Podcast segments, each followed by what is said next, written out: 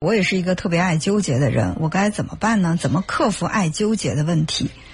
嗯，其实所谓的爱纠结呢，就是在你的生活当中遇到了这个利弊的这种冲突吧。就是说，一件事情你选择的时候，它既有有利的一面，又有不利的一面。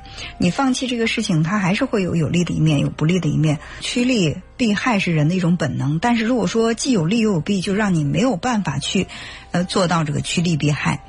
那遇到这样的情况，其实。还是要去让自己澄清一下，比如说刚才打电话的那个朋友，那我到底在乎的是金钱，还是说我在这个环境当中能够有一个好的人缘儿，能够有一个好的口碑，能够有一个好的人际关系？可能在很多时候，我们只能选择对我们来说最重要的。比如说，我也想尽量的不花钱，然后呢，又在这个嗯不付出太多，又能够在同伴当中有很高的这个人气，大家呢又对我特别的认可。呃，我又有非常好的这种员工之间的这个氛围基础，那这是不可能的。就是有一些人，你会发现他在群体当中特别受欢迎，那一定是他有这种服务的意识，他愿意为大家付出。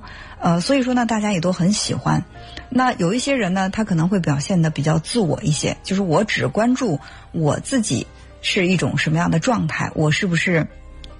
就是做这个事情，是不是我自己本心要做？我不想去委屈自己，不想委屈自己的人，那就需要去承受得住这个周围的人对你的一些不理解。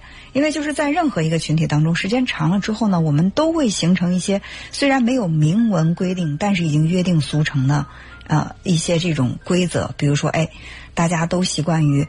呃，谁家有事儿的话，我们都伸手帮帮忙；谁家有好事儿的时候，我们都去送份祝福。就是我们都习惯这样，在这个群体当中，它形成了这个群体当中的一种习惯和规则。那么你要违背这个规则没问题，我就要承受我不被这个群体所接纳的那样的一种压力。那我想在这个群体当中被大家更加的接纳，那我就要尝试着在适当的范围当中，我去。学习去融入到这个规则里，说我既不融入规则，我又让大家特别喜欢我，那这个事情是肯定难以做到的。